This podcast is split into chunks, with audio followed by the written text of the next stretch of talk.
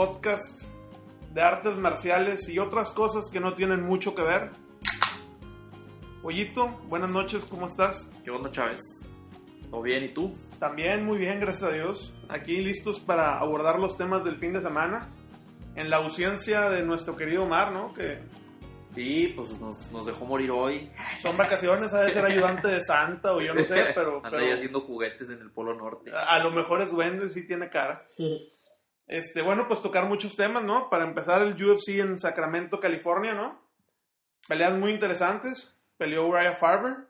Uraya. La, la pelea de Van Sant. Sí, Paige Van Sant contra Watterson estuvo muy, muy buena.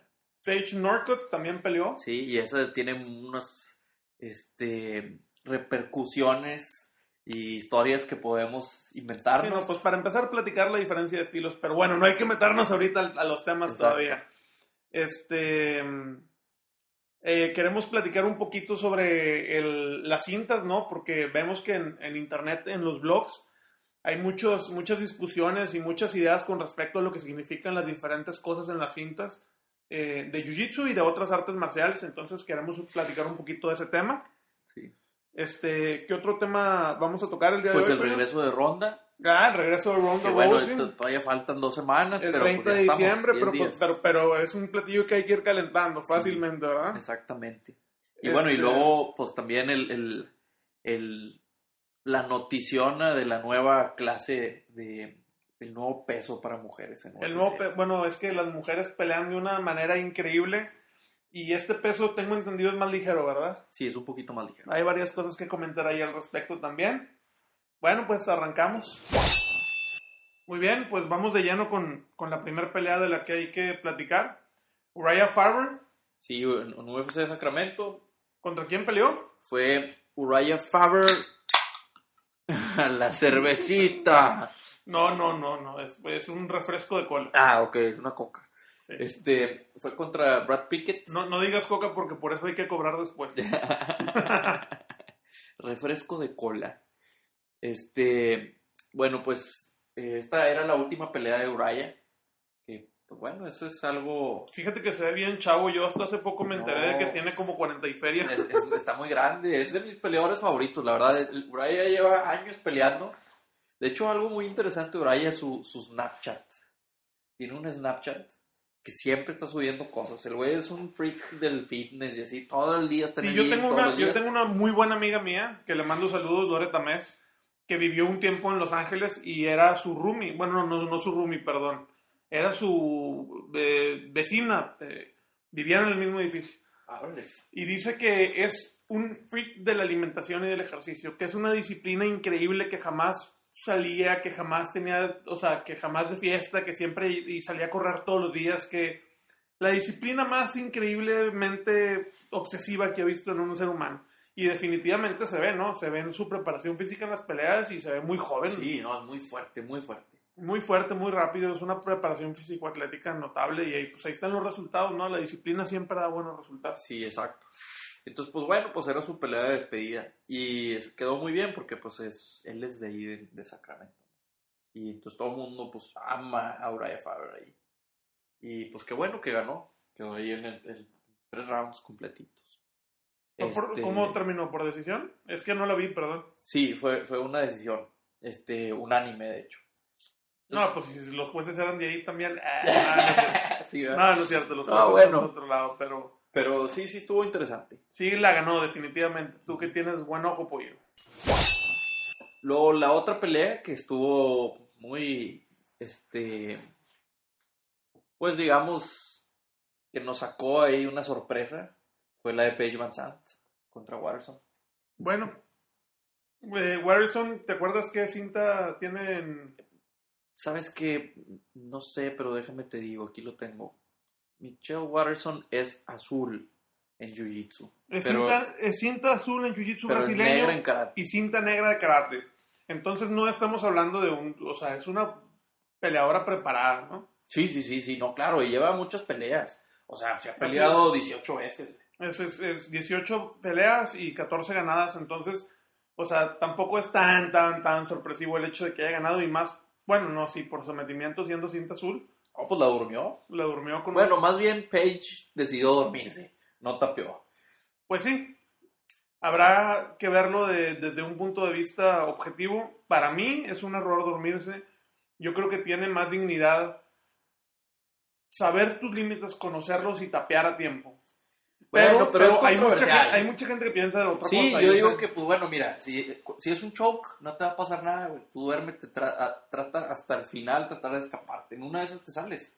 Ya ves ahora las peleas de... ¿Quién era en las últimas peleas hace dos semanas? Que, que se estuvo zafando, pero... Ah, pues el, el Mighty Mouse Mighty Mouse. lo tenían, pero machín. Y el güey no tapeaba, no tapeaba y se alcanzaba a, a Pues salir, sí, ¿no? yo creo que, que tiene que ver con que, pues a lo mejor no tienen la experiencia, ¿no? De, de haber estado en, en, en sometimiento y conocer sus límites. Yo no creo que ella haya dicho, bueno, pues me duermo. pues me duermo. Ay, no, sé. Yo, yo- pues, yo creo que tiene que ver con, con eso, ¿no? Que no tiene la experiencia de, de los límites, ¿no? Y más que muchas veces cuando estás luchando en el gimnasio, grappling o jiu-jitsu, no estás en ese nivel de demanda eh, cardiovascular.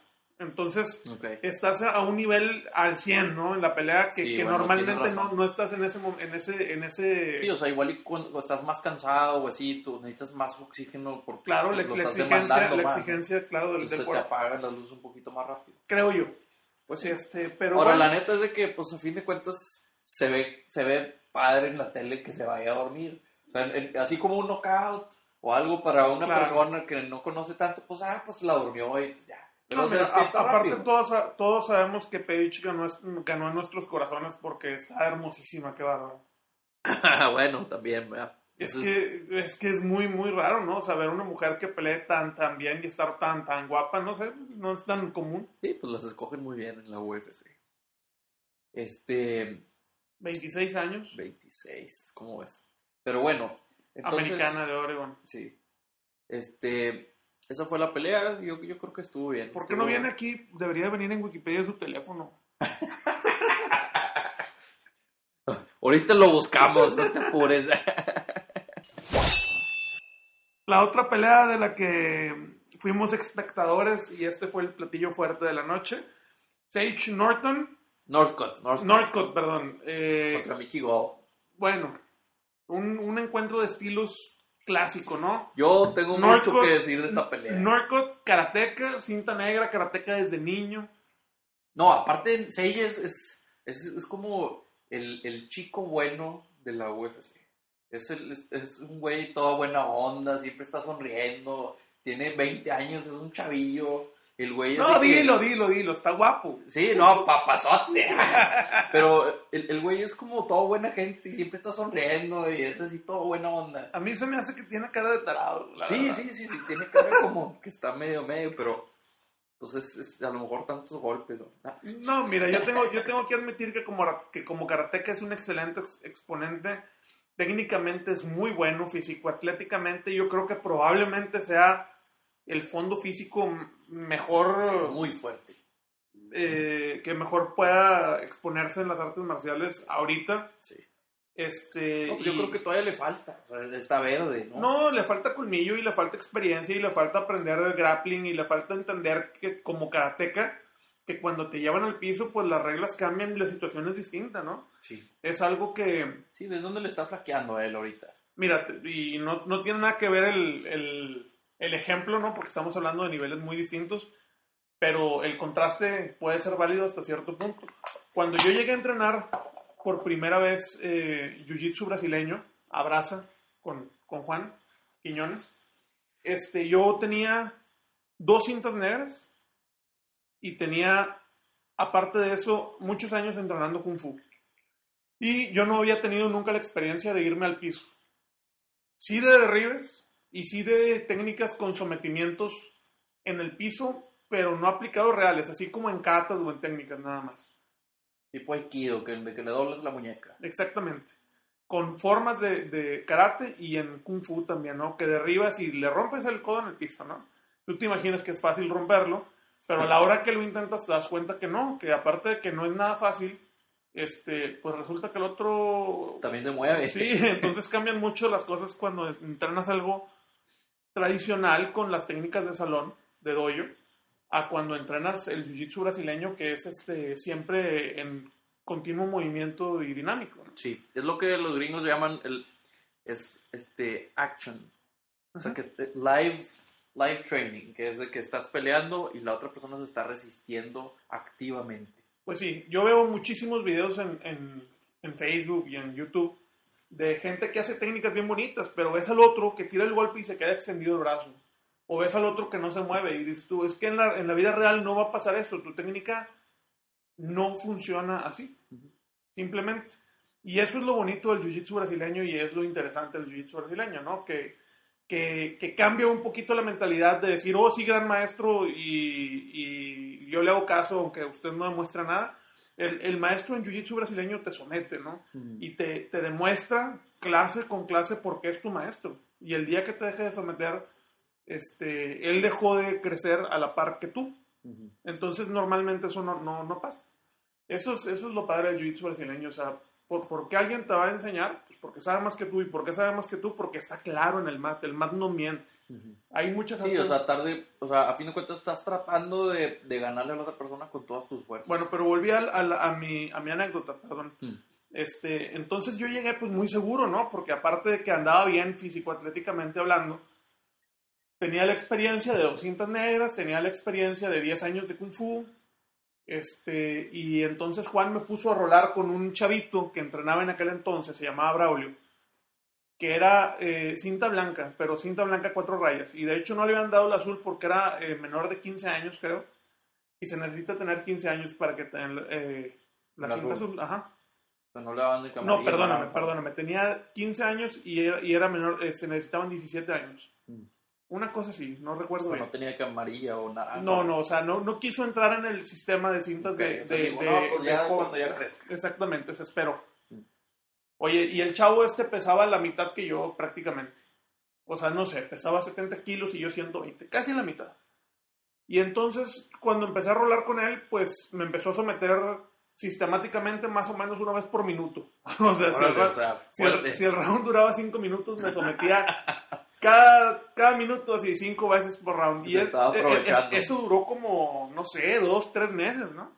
Y luego poco a poquito pues me empecé a aprender a defender y a defender y a defender. Y fue pasando el tiempo y de repente pues ya no me tapeaban tanto. A veces de repente ya no me tapeaban. Yo creo que la primera vez que tapeé a alguien fue como a los cuatro meses, tres meses. ¿En serio? Y, y fue casi, casi directo con mi primer torneo, ¿eh? Que en mi primer torneo, en un Monterrey Open, eh, llegué y sometí con un choke desde, el, eh, la- desde los 100 kilos y quedé en segundo lugar, perdí la final. Bueno, a lo que iba, es que tú como karateca, formado de toda la vida bajo el sistema de karate, te sientes muy seguro y dices, oye, pues yo tengo mi cinta negra, yo sé pelear. Pero es una sorpresa cuando llegas y te llevan al piso y a eso voy con esta situación de este muchacho Norcott, que puede ser muy bueno en el karate y puede haber sido campeón mundial de karate, no sé si lo fue, pero probablemente tenga el nivel de serlo. Este, y puede ser muy bueno pateando, pero en el momento en el que te llevan al piso todo cambia y es algo completamente nuevo, es algo que no conocías. Y pues a empezar de cero, ¿verdad? Esta, esta, eh, el muchacho que lo sometió, Mickey Gao, es cinta, no, cinta café. Es café. Es cinta café de, de, de Jiu-Jitsu. O sea, ni siquiera es cinta negra. No. Digo, Bueno, cuando, cuando era campeón mundial, Caín Velázquez era cinta café también, ¿no? De Jiu-Jitsu. ok. Bueno, no, pero aparte, creo aquí hay un tema muy importante para el mundo del, de MMA en esta pelea, que es Mickey Gall es la persona que le ganó a CM Punk en su primer pelea. Para los que no saben, CM Punk es- tiene una historia muy peculiar. Es, él era el lucha, él era luchador de la WWE y era el luchador. O sea, tenía la fama del planeta. Era así, su, o sea, todo el mundo amaba a CM Punk.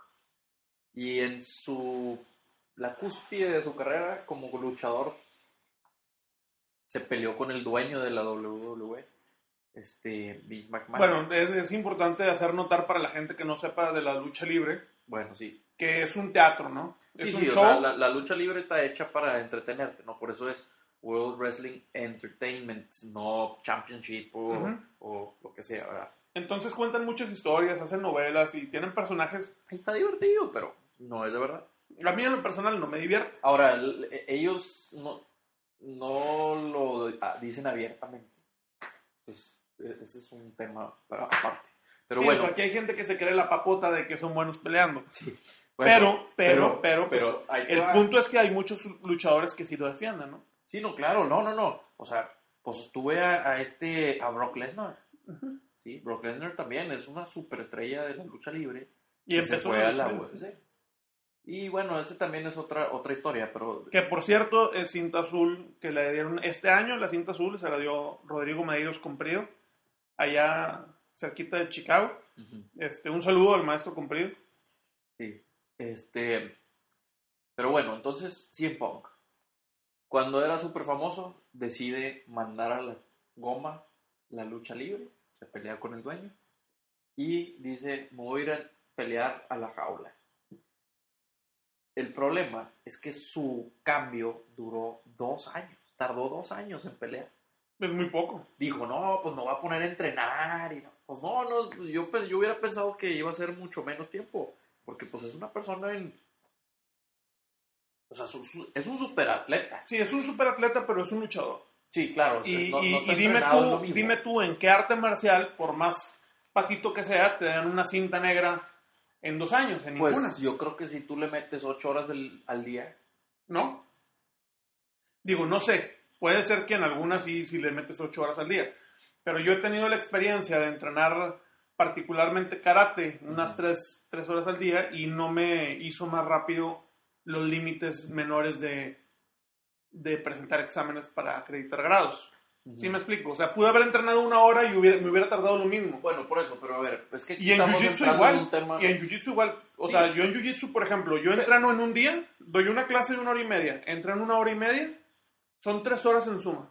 Sí. Hay gente que va tres horas en una semana Ujú. y tiene el mismo límite de dos años para, Sí, pero, para obtener una bueno, cinta de, de blanca. Pero aguanta, te estás metiendo mucho en, el sistema este, estructurado de cintas, etcétera. Ujú. Aquí estamos hablando de Que es el siguiente tema, por cierto. habilidad de pelea. ¿Sí? En habilidad de pelea. O sea, independientemente si eres una cinta blanca, cinta morada, cinta lo que tú quieras o cinta scotch. Pero a eso vamos, a que el sistema que te está dando los grados no te habilita como un peleador experimentado. ¿Sí me explico? Pues a lo mejor no experimentado, pero puedes tener habilidad de pelea. O sea, Ah, no, sí, y, tú- y hay, y hay gente, hay gente, hay gente que es natural. Ocho horas al día por dos años. El güey va a ser un chingón para pelear parado. Pues sí, porque por eso en Muay Thai no dan cintas. No, por eso, por eso. A un luchador, ponlo, o sea, una persona, ponlo a entrenar. Ponlo a entrenar jiu-jitsu ocho horas al día. Por dos años. Vas a ser un chingón, güey. Bueno, lo que pasó aquí fue que le pusieron un... Hab- Hablaste como Chava Iglesias. no seas mamón. Bueno, este, lo que pasó aquí fue que le pusieron un, pues bueno, muchos decíamos que era un costal. ¿Por qué? Porque pues tiene un exposure, un, un- una piel muy grande, porque está trayendo a todos los fans de la lucha, que son muchísimos, muchas veces más que los de la UFC. güey. No. Sí, no, no tienes idea del negocio. no, no, cosa. sí, sí, es muy buen negocio, pero no es más grande el, eh, como deporte la lucha. Ahorita lo están empezando a alcanzar, pero no tienes idea. La lucha libre venía aquí a Monterrey y llenaba Sí, la arena. Claro, claro, claro. A mí me tocó cuando, no voy a decir el nombre del gimnasio porque aparte ya cerró, pero había un gimnasio acá por Lázaro Cárdenas. Me tocó estar en ese gimnasio que era patrocinador y venían los luchadores de la WWE Eh, este, a entrenar en los días que estaban aquí a hacer pesas y así, unas cosas gigantes. sí, eran o sea, unos, unos tanquecitos. más, no, no, ¿cuál tanques? Eran unos gigantes, no, no, no cabían, unas, unas bestias increíblemente grandotas. Ajá. Y había gente que no, o sea, como si fueran fans, así tipo, tipo concierto de Justin Bieber Sí, afuera. ajá, que, que les firmen las Ajá, fotos. exactamente, afuera del gimnasio y no los dejaban entrar. Sí, sí, es que sí es. Te lo juro, es, es, es más grande. Ah, La UFC está empezando a acercarse a esos niveles, pero no tienes idea de la cantidad de personas que compran pay-per-views y la chingada de, los, de la lucha libre. Pero bueno, el chiste es que mercadotecnológicamente Hablando. hablando Mercadotécnicamente hablando, Este, sí, o sea, desde un punto de vista comercial, pues era muy beneficioso para la UFC meterse, con, o sea, que este güey sea una estrellita. ¿Por qué? Porque va a jalar un chorro de raza, un chingo. Entonces, ¿qué pasó? Le pusieron un güey que, pues, todo el mundo decía, no, pues es un costal. Pues bueno, después de dos años llega la pelea y mocos, se lo suenan y el güey no le armó nada, nada. Sí, yo sí vi esa pelea y me acuerdo que duró más de lo que yo pensé que iba a durar, ¿eh? No, sí, lo traían, pero, pero sí, fue, se le fue como en feria. El chiste es que ese Sí, sí peleador... Intentó, sí intentó defenderse, duró dos rounds. Perdió en el segundo round, ¿no? Sí, pues, o sea, fue... O sea, aguantó un round entero. Sí, sí, bueno, por por eso. Pero bueno, el chiste es que la verdad no, no dio un... Para lo que todo el mundo esperaba, dio un muy mal papel. ¿no? Sí, sí. Entonces, el peleador este es Mickey Gall. ¿Y qué hicieron? Oye, no, pues es que como un güey le ganó a Cien Punk. No, pues es que era bien maleta, de todos modos. Y...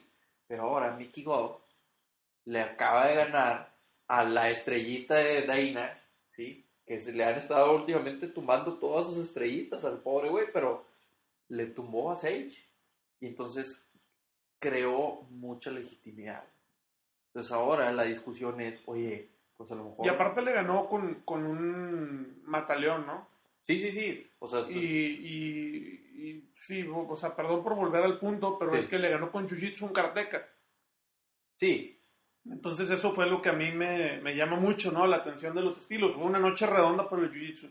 sí, claro. Todos los jiu- jiu-jitseros y todos los grapplers ganaron en el piso Sí, sí, sí. Bueno, en esa función. a- ahorita está, es, es como la Guerra Fría, ¿no? O sea, un, un lado crea ciertas armas y luego el otro aprende a defenderse y empieza a atacar y así se va, no es el péndulo. Claro. Pero bueno, el, el- punto más controversial aquí, lo que nos tiene a todos con la duda es si ahora Mickey Gall le ganó a Sage, ganó legitimidad, y entonces, ¿qué pasa si a lo mejor CM Punk no perdió contra un güey que no la arma? Perdió contra, el, perdió contra uno bueno, bueno. que puede llegar a ser campeón a lo mejor. Exacto. Dentro de muy poco tiempo. ¿Y qué pasa? Ahora Dana se le van a prender los ojitos y va a decir, órale, pues entonces ahora vamos, Vamos a, a poner recuperar. a CM Punk a pelear otra vez, cuando nadie quería volverlo a ver a pelear porque Incluso era el que contra Norton. un menso. Sí, a lo mejor contra Sage Norton. O no, no creo, porque Sage le va a poner una friega y lo que quieren es crear estrellas. Ajá. Entonces te puedo apostar que lo que va a acabar pasando es que CM Punk va a estar peleando contra, ahora sí, un güey que o no tiene nada de experiencia, o ya está bien viejito, o nada más no la arma. Sí, pues a lo mejor le van a empezar a hacer un poquito de carrera, ¿no? Para que empiece a agarrar experiencia y tal. Sí, exacto. Lo, lo, lo van a empezar a, a- a cuidar para crear el, el mito de Punk, ¿no? Este, porque sí les va a convenir mucho como negocio. Claro. Entonces, bueno, estas son las repercusiones de esta pelea para la UFC, que es, es, es muy controversial. Bueno, ahora, digo, yo me imagino que le conviene muchísimo más a la, a la UFC como organización crear estrellas, como es el caso de Ronda Rousey, que agarraron una atleta Sí. olímpica de, de una medalla de bronce y la hicieron, terminó en el cine, ¿no? O sea, terminó siendo actriz Sí, en se hizo una estrella muy grande. No, no terminó, o sea, está iniciando con su carrera cinematográfica. Este, y- y eso le conviene muchísimo a la, a la UFC. Yo me imagino que haber traído a este Punk CM Punk. a, a pelear probablemente les ha de haber costado pues, más dinero, ¿no?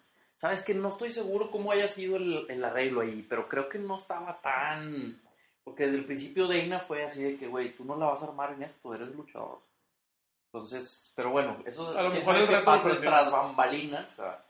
Este, pero lo que sí podemos saber es que, por ejemplo, no lo están apoyando tanto como pudieran, porque CM Punk está entrenando con raza que, bueno, para mis gustos, pues no, no la arma como entrenador. Es el más famosillo, es de que Anthony Pettis, que pues ahí bueno, sí fue bueno en el pasado, ahorita ya no la está armando. Creo que hasta fue coach, ¿no? Dentro de uno de los, de los realities de... Sí, en, en un- en uno de los tops. Pues sí, sí Creo. puede ser. Este, eh, es más, la persona más famosa que tiene, o sea, el mejor entrenador que tiene es Duke Rufus. Pero ese es un entrenador de, de stand-up. Duke Rufus es un entrenador famosísimo, famosísimo. Que él era, su hermano era un- en los ochentas, era un campeón de kickboxing muy fuerte. cuando apenas empezaba la UFC y ese tipo de cosas. Valdría mucho la pena dar un, un- un paréntesis de lo que es el kickboxing. Sí. El kickboxing nace en Japón y es eh, una versión del karate, de pateo de karate, mezclado con boxeo eh, normal, tradicional, box. Y su objetivo era intentar pelear o darle pelea a, a las personas que entrenaban Muay Thai que venían de Tailandia. Ah, de veras. Sí. Bueno, de hecho, es- es- eso es, eso es lo, la, lo más interesante de la carrera de Doug Rufus, es exactamente ese tema. Kickboxing contra Muay Thai.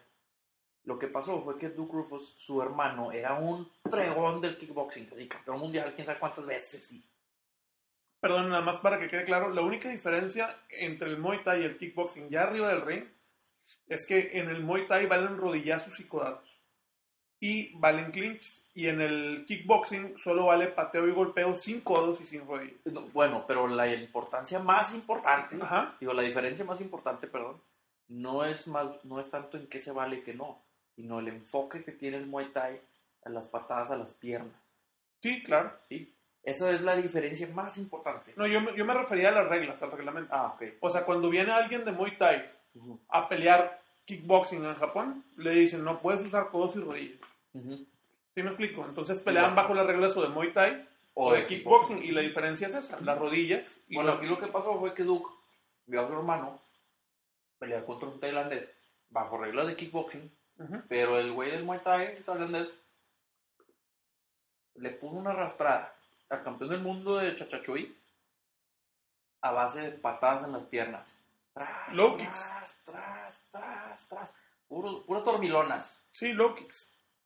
O sea, al final el pobre güey no podía ni caminar. Sí, sí. Y entonces Duke Rufus dijo, oye, no puede ser esto. No puede ser que mi hermano haya, haya perdido. Hay un documental muy padre en YouTube, si lo, luego igual lo voy a buscar, a ver si lo puedo poner ahí en el... un Sí, link- un pon- link para que lo vean. Pon la el gente. link para que la gente lo, lo busque. Pero está- es, es una historia muy, muy padre para encontrar como la, el desarrollo de esto que es el MMA. Este, pero bueno, el chiste es que, pues, para no hacerte el cuento largo, Duke Rufus entrenaba este, a muchas personas a- el stand-up y es de los, de los más reconocidos, pero ya es muy viejo, es de los 80. De hecho, por- creo que alguna vez entrenaba con Ramón Dekkers. ¿Has visto a Ramón Dekkers alguna vez? No. Bueno, Ramón Dekkers también es un holandés que es un peleador increíble de Muay Thai. ¿De Muay Thai o de, De- o de kickboxing? De ¿Por Muay? Thai. Y él era campeón de Muay Holandés. Thai, era un holandés que era campeón en Tailandia. Por como ocho años seguidos, una cosa así. Tú ves, ponle así en YouTube, pónganle por favor, highlights Ramón Decker. Decker es con K. Deckers. Está Con increíble. ese al final. De Con ese, ajá, con K y S. No, no puedes, te impresionas de la cantidad de, de furia y velocidad y fuerza que tiene. No, está increíble. Pero bueno, Pues nada más así regresando- por como lo cuentas, me dan muchas ganas de ir a Sí, buscar el es que video. está ¿eh? muy, muy, muy, muy increíble. Pero bueno, el pobre ya se murió hace unos años y no estaba tan bien. Pero bueno, este, regresando al tema, entonces, pues vamos a ver qué pasa con CM Punk ahora, porque esto sí, es, te das cuenta que lo acaban de, como zombie, acaba de sacar la mano de la tierra. O sea, el güey está reviviendo. Y por algo que pues ni a él no le tocó, ¿verdad? Pero pues, bueno, es, es ahí un... un- Mira cómo son las cosas de la vida, ¿no? uno, uno nunca sabe para quién trabaja. y, es el, que- y el mundo da vueltas y vueltas. Híjole. Bueno, Bueno, pues continuando con los temas que, que nos tocan el día de hoy, a mí me interesa mucho hablar de esto porque cuando yo inicié en las artes marciales, pues tenía muchas dudas al respecto y sé que a simple vista, pues uno se pregunta las cosas y muchas veces pues te metes a internet y encuentras blogs y dicen cosas diferentes y así. Este, la primera duda básica es, ¿por qué algunas cintas en el jiu-jitsu brasileño, eh, sean de color o sean de la cinta negra, tienen una bandita, ¿verdad? Todas. Entonces, esa bandita tiene dos barras blancas que enmarcan en las orillas. en las orillas o no las tienen. Lo normal, lo más común es que no las tengan, pero hay algunas personas que lo tienen. Y la segunda duda es por qué algunas cintas de color tienen la bandita en lugar de color negro, rojo. Ok. ¿Ok? La tercera duda es por qué algunas cintas negras de Jiu-Jitsu tienen la bandita que normalmente es de color rojo, lo tienen de color blanco. Ok. Entonces, vamos a contestar las preguntas. Yo tengo otra duda aparte de estas. A ver. ¿Qué pasa también con las, las cintas que rayitas en vez de blancas las tienen de otros colores? No sé, eso sí, ahí sí, según yo, que es payasada. Pero las, las demás creo que sí tenían un significado este, tradicional desde los orígenes, ¿no? Bueno, pues a ver, platícanos, Chávez. Bueno, pues yo hasta, hasta donde yo entiendo y hasta donde yo he investigado y hasta donde yo he preguntado, este, las barritas blancas que están arriba y abajo en la franja negra de las cintas de color, significa que esa persona es maestro de su propio dojo. ¿A qué te refieres con de color? O sea, si es cinta que- morada, cinta café, con rayas blancas. Un cinta azul, un cinta morada, Ah, un cinta café, que tiene la, la parte negra, la banda negra de su cinta donde van los grados Enmarcada en dos rayitas. blancas. enmarcada en dos rayitas blancas, significa tradicionalmente. Que esa persona tiene su propio dojo, su propia escuela y sus propios alumnos. Tradicionalmente. En la cinta negra significa lo mismo, cuando tienen marcada la franja roja en vez de negra, Ajá. en dos rayas blancas. ¿Ok? Espero haberme explicado bien. Sí. Ok. La segunda opción es que la franja de la bandita en las cintas de colores, que es negra, sea roja. Como en la cinta negra. Ya ves que en la, cuenta, cin- en la- un- en la un cinta negra, con su barrita roja en vez de negra. exactamente. O un cinta morada, que en la franja negra, café. en lugar de ser negra, es de color rojo como si fuera un cinta negra. Sí. Que las cintas negras lo tienen rojo tradicionalmente. Sí. Bueno, esa persona, Sí. en, en estricta teoría, tradicionalmente hablando, es una persona que es un instructor dentro de la escuela de su maestro. Es decir, no tiene su propia escuela, sino que es un instructor dentro de la escuela de alguien más, que habitualmente va a ser su maestro y que lo supervisa. Y la tercera duda es, bueno, en el caso de las cintas negras, son con o sin barritas, es decir, que son maestros o no son maestros en su propia escuela y habitualmente tienen la cinta negra con la franja con la franjita roja. Eso es porque los que vemos normalmente son competidores.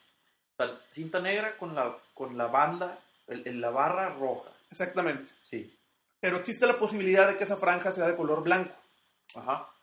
Bueno, esas personas que tienen la franja de color blanco quiere decir que no son maestros, que no son instructores, que entrenan para ellos mismos, que no tienen escuela. O sea, es un alumno que es cinta negra. Es un alumno que es cinta negra, exactamente. Aún así, esa persona pude- pudiera usar la franja roja, porque todas las cintas habitualmente vienen con franjas rojas. O sea, como que... Eso era, es- eso era lo tradicional. Sí. Ahorita ya muchas escuelas tienen diferentes maneras de aplicar e- ese- esas costumbres. Ujú. Por ejemplo, yo le pregunté a, a nuestro maestro Juan Sí. Quiñones y de las franjas blancas alrededor de la, de la banda negra en las cintas de color, Sí. y me dice, no, pues es un, simplemente un diseño. Este, yo he visto fotografías tanto de Felipe Costa como de Rodrigo Madeiros Comprido, que son los head coaches de Brasa, y tienen cintas con las franjas y sin las franjas. Entonces yo creo que para ellos no es trascendental. Pues es que yo creo que depende de... O sea, igual y son cosas que no se les pone tanto énfasis, ¿no? Ahora, Este, antes sí se los Sí, ponía. exacto. O sea, yo lo que había leído es que este, originalmente Helio, el, el fundador, ¿verdad? o bueno, pues se podría decir, este, pues él tenía un énfasis grande en, en qué era ser un, un instructor y tenía su definición muy específica con sus qué cualidades y, y qué valores debe tener la persona que es apta para instruir otras personas. Claro, definitivamente. Y entonces- Porque una cosa es saber algo y otra cosa es saberlo enseñar. Sí, exacto. Entonces, haz de cuenta que tú, si tú querías ser un instructor o tener rango de instructor dentro del Jiu-Jitsu, tenías que tomar un curso y, duraba mucho tiempo. Era, era todo, es como agarrarte cintas, pero de, de, de instructor, ¿no? Y la forma que se, que se denotaba que una persona se había graduado de estos cursos o de, de todos estos, este proceso de aprendizaje de ser instructor era con esas dos rayitas enmarcando la barra, ¿no? Y de esa forma se separaba lo que era un, un practicante normal y un instructor. Claro, ¿no? Pues sí. Como la Y- certificación, y- pues. Claro, y entonces ya hay eh, escuelas que guardan ese tipo de tradiciones, como por ejemplo, he visto escuelas donde el cambio de cinta se hace en Seiza, como en el karate, toda la vida yo lo vi. Y hay sí muchas escuelas donde ahorita el cambio de cinta se hace de pie. Hay muchas escuelas donde se hace el saludo simple o incluso sin saludo. Que y sí hay- es- A ver, pero para, para, para- para las personas que no sabemos. ¿Qué es Seiza- y qué saludo? Ok. Exacto. Seiza es una posición japonesa tradicional que es como si estuvieras hincado, con la diferencia de que bajas tus nalgas a tus tobillos. Es decir, te, puntas- te sientas sobre tus tobillos con las puntas de los pies extendidos. Ah, O sea, hacia atrás. Hacia ¿no? atrás, O sea, los dedos no exactamente. están puestos para Y las manos van sobre los muslos. Sí. Es una, es una posición meditativa. Y en el karate se hace una meditación corta antes y después de entrenar, al final y al principio del entrenamiento, Sí. que se llama MOXO, que tiene como objetivo dejar todos los problemas y todas las cosas que traigas en el día fuera del entrenamiento y enfocarte solo en el entrenamiento de karate durante que- el tiempo que entrenas. Y al final se cierra ese como paréntesis que se abre al principio, dejas el karate en su, en su, Lugar. En su lugar y sales del dojo a retomar tu día. Bueno, esa posición meditativa que se llama Seiza la utilizaban los samuráis para antes de la guerra. Es algo anterior incluso al karate. Mm. ¿sí? Entonces, en esa posición de Seiza se lleva a cabo el cambio de cinta. El maestro te llama, todos están formados en línea, te pones en Seiza, o sea, te hincas y te sientas enfrente del maestro. El maestro toma la cinta que te va a dar del nuevo rango y la pone enfrente. Tú te quitas la cinta, O sea, tú te la, la, tú, tú, tú, tú te quitas la cinta, la doblas, Sí. la pones como si la fueras a guardar Sí. y la pones al lado de la cinta nueva, tomas la cinta nueva, te la pones tú solo enfrente del maestro en Seiza, Sí. te pones de pie con la cinta en la mano, no la dejas tirada Sí. y haces un saludo y una reverencia. Así es el cambio de cinta en el karate tradicional. Ok.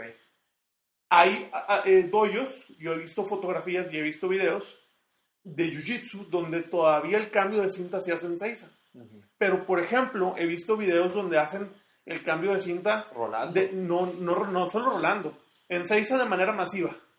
Están 10 cintas negras Sí. en Seiza y pasan 10 cintas cafés, 8 cintas cafés, y los 8 o los 10 al mismo tiempo hacen el cambio de cinta. ¿Sí me explico? Entonces, eso no es tradicional japonés, eso se lo inventaron ellos. No sé si en el judo se ocupe o se, se use de, de esa manera. Bueno, pues las, las el, el sistema de cintas se inventó en judo. Sí, lo, lo, lo copió Jigoro Kano Sí. de unos equipos de natación que utilizaban unas banditas para determinar eh, en relevos Sí. los que eran más rápidos y más lentos. Entonces, lo- los que eran más rápidos eran cintas negras. Ajá. Jigoro Kano vio eso en unas Olimpiadas y decidió aplicarlo al judo. Sí, porque es que él tenía mucho énfasis en, en la parte de educación, ¿no? Sí, claro, en el proceso pedagógico. Sí. Pero eh, con la cultura siempre japonesa, ¿no? Claro, que es una cultura muy diferente Muy a, a- la del resto del mundo, porque en Occidente tenemos una cultura, pues en la mitad del continente, si no es que en la mayor parte del continente europea pero española, Mm. y en Estados Unidos europea pero inglesa, y en Brasil europea pero portuguesa, ¿no? Entonces, este, Jigoro Kano por motivos pedagógicos y de eh, orden y de estructura en la clase, decide ponerle cintas blancas a los novatos y cintas negras a los expertos, nada más. No, Ah, había, era blanco y negro. no había intermedios. Ok, no, no Des- estaba el arco iris. ¿no? Este, y Jigoro Kano hizo eso porque quería estructurar el, la- el sistema de enseñanza para exportarlo a todas las universidades de Japón. Después se introduce la cinta café. Tradicionalmente en Japón era blanca, café, negra. Y a la hora que quieren exportar el arte marcial de Japón, se dan cuenta que son muchos años los que lleva una persona con la misma cinta sin cambiar. Sí, de el- nivel. El occidental necesita Y- más. El, el occidental tradicional y más los niños Sí. necesitan más escalones y sentir que están avanzando. Y aparte, si les pones los colores en la cinta y decir, ya no soy cinta verde y ahora Mm. soy cinta azul, Pues es muy mucho más motivante para el niño, ¿no? En- la en- entonces, este, se empiezan a agregar los colores poco a poco hasta que ahorita la Federación Mundial de Karate este, tradicionalmente para Occidente maneja siete colores, ¿no?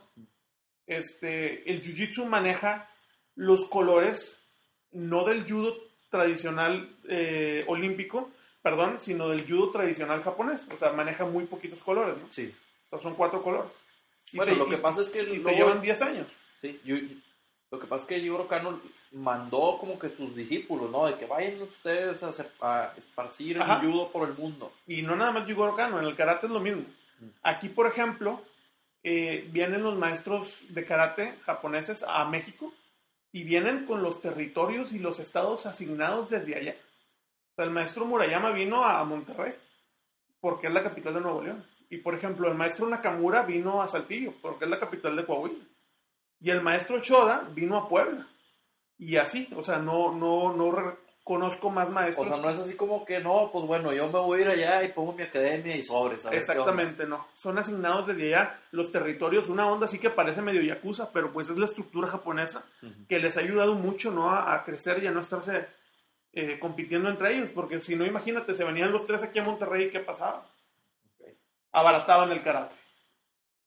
Bueno, pues este... Como empiezan a ponerle rayitas de colores. ándale exactamente, o, o a ponerle rayas en las rayas de las rayas. que es lo que pasa con, con muchos doyos que tienen este entre más grados pues más exámenes y entre más exámenes pues más cobran entonces se vuelve también un poquito Es negocio, ¿verdad?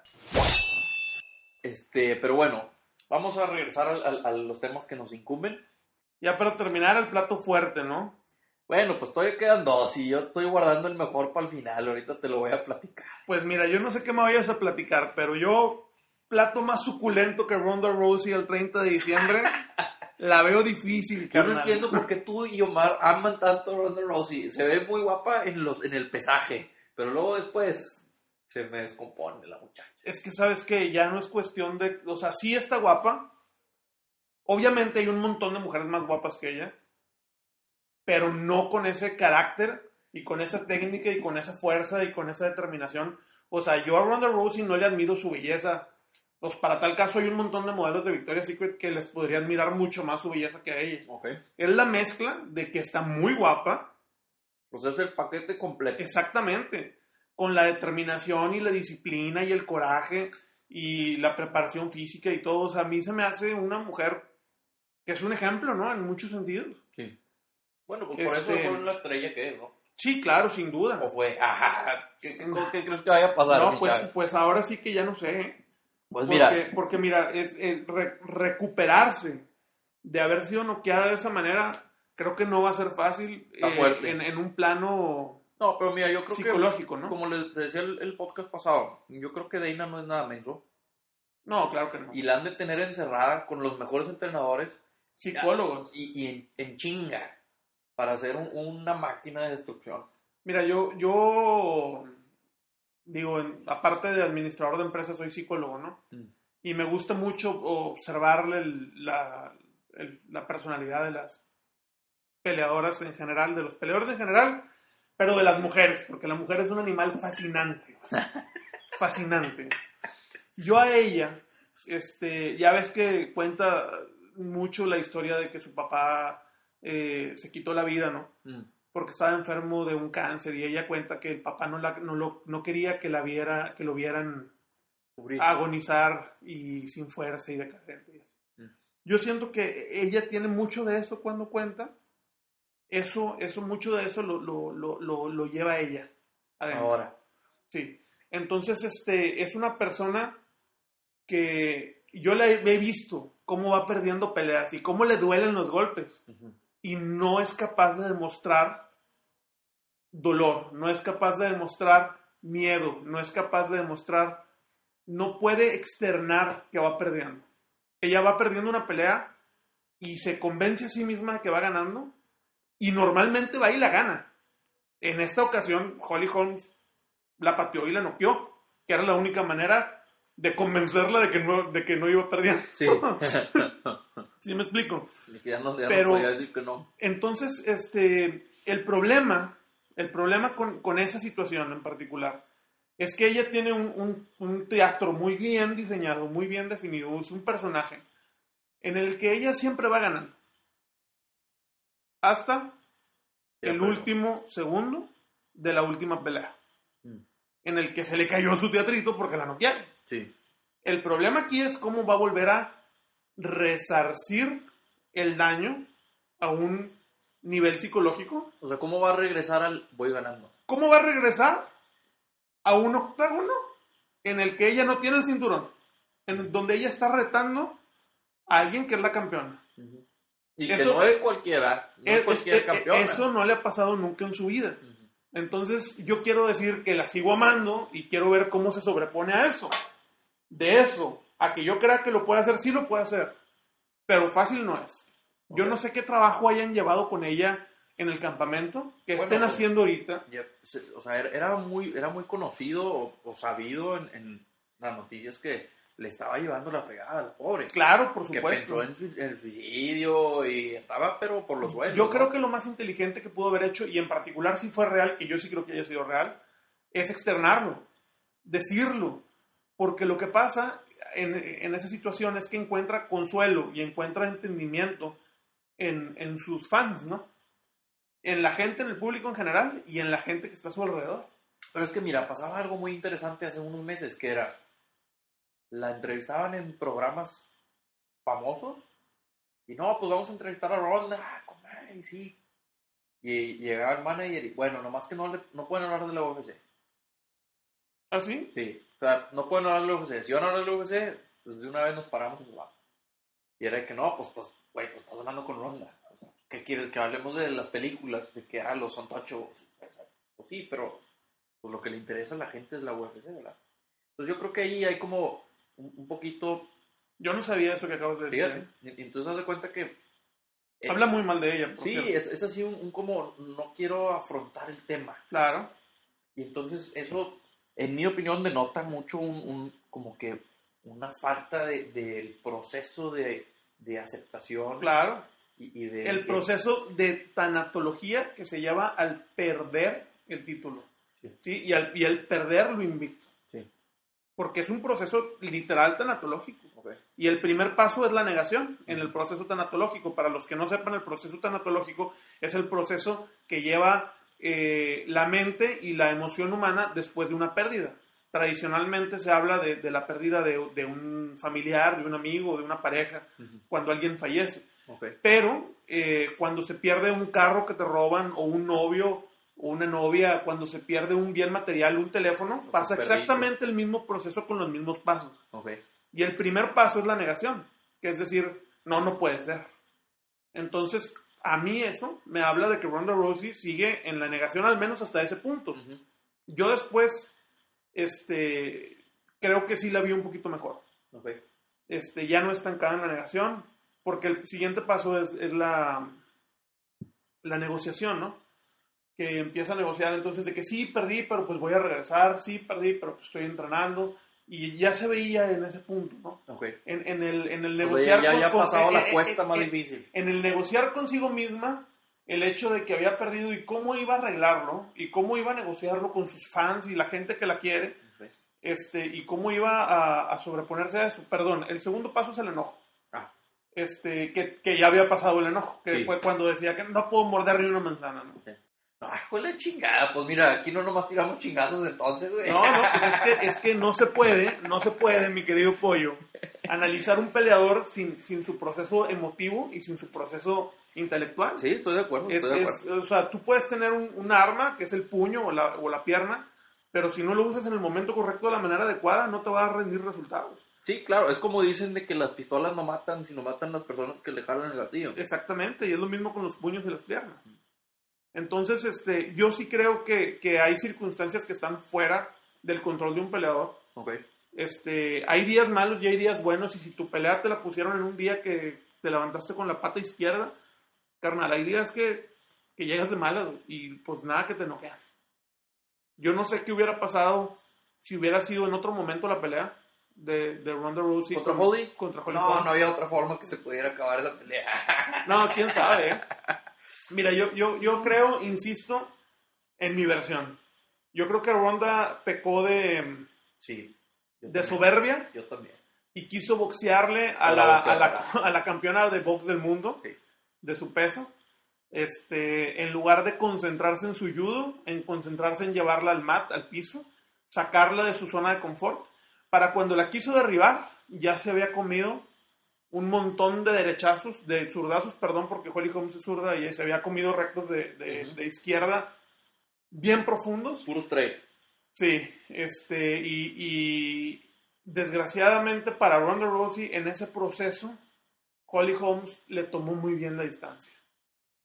Es, yo creo que si se hubiera ido desde un inicio por el derribe desde el primer round, este, Hubiera tenido mucho, mucho a la, a, la hora, a la hora de boxear hubiera sido mucho menos tiempo el que hubiera tenido Holly para, Para hacer, pa- de hacer el estudio necesario para tener el, el- las distancias medidas para lastimarla.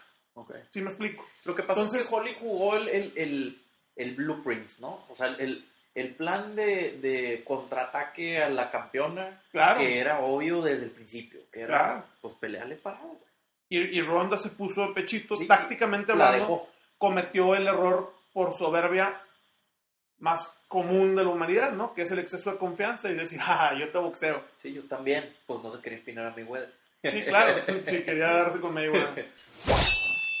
Pero bueno, mira, para no hacer el cuento largo, vamos al siguiente tema que está muy relacionado a esto. A ver, que es ahora la UFC va, está creando un nuevo cinto que es la clase de peso pluma, featherweight, ¿ok?